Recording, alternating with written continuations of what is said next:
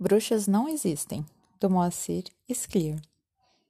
Quando eu era garota, eu acreditava em bruxas, mulheres malvadas que passavam o tempo todo maquinando coisas perversas. Os meus amigos também acreditavam nisso. A prova para nós era uma mulher muito velha, uma solteirona que morava numa casinha, caindo aos pedaços no fim de nossa rua. Seu nome era Ana Custódio, mas nós só chamávamos de bruxa. Ela era muito feia. Ela gorda, enorme, os cabelos pareciam palha, o nariz era comprido e ela tinha uma enorme verruga no queixo. Estava sempre falando sozinha. Nunca tínhamos entrado na casa, mas tínhamos a certeza que se fizéssemos isso, nós a encontraríamos preparando venenos num grande caldeirão. Nossa diversão predileta era incomodá-la. Volta e meia invadíamos o pequeno pátio para dali roubar frutas e quando, por acaso, a velha saía à rua para fazer compras no pequeno armazém ali perto, corríamos atrás dela, gritando: Bruxa, bruxa!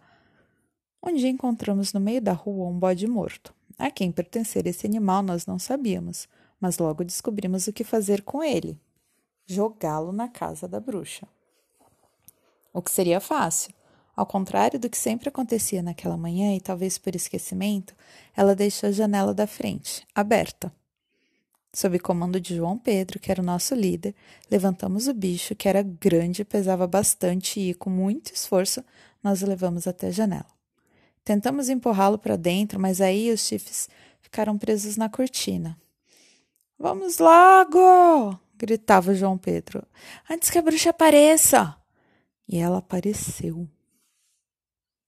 No momento exato em que finalmente conseguimos introduzir o bode pela janela, a porta se abriu e ali estava ela, a bruxa, empunhando um cabo de vassoura. Rindo, saímos correndo. Eu, gordinho, era o último. Então aconteceu. De repente enfiei o pé num buraco e caí. De imediato eu senti uma dor terrível na perna e não tive dúvida, estava quebrada. Gemendo, tentei me levantar, mas não consegui. E a bruxa, caminhando com dificuldade, mas com o cabo de vassoura na mão, aproximava-se. Aquela altura a turma estava longe, ninguém poderia me ajudar, e a mulher, sem dúvida, descarregaria em mim sua fúria.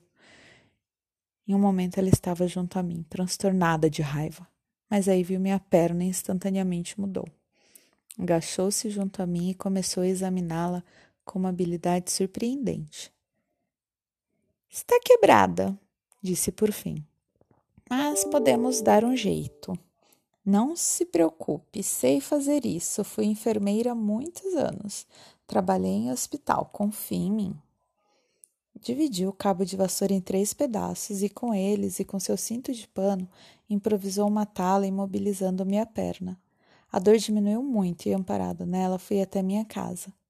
Chame uma ambulância, disse a mulher à minha mãe. Sorriu.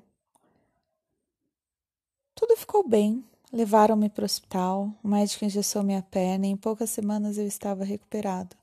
Desde então deixei de acreditar em bruxas. Tornei-me um grande amigo de uma senhora que morava na minha rua, uma senhora muito boa que se chamava Ana Custódio.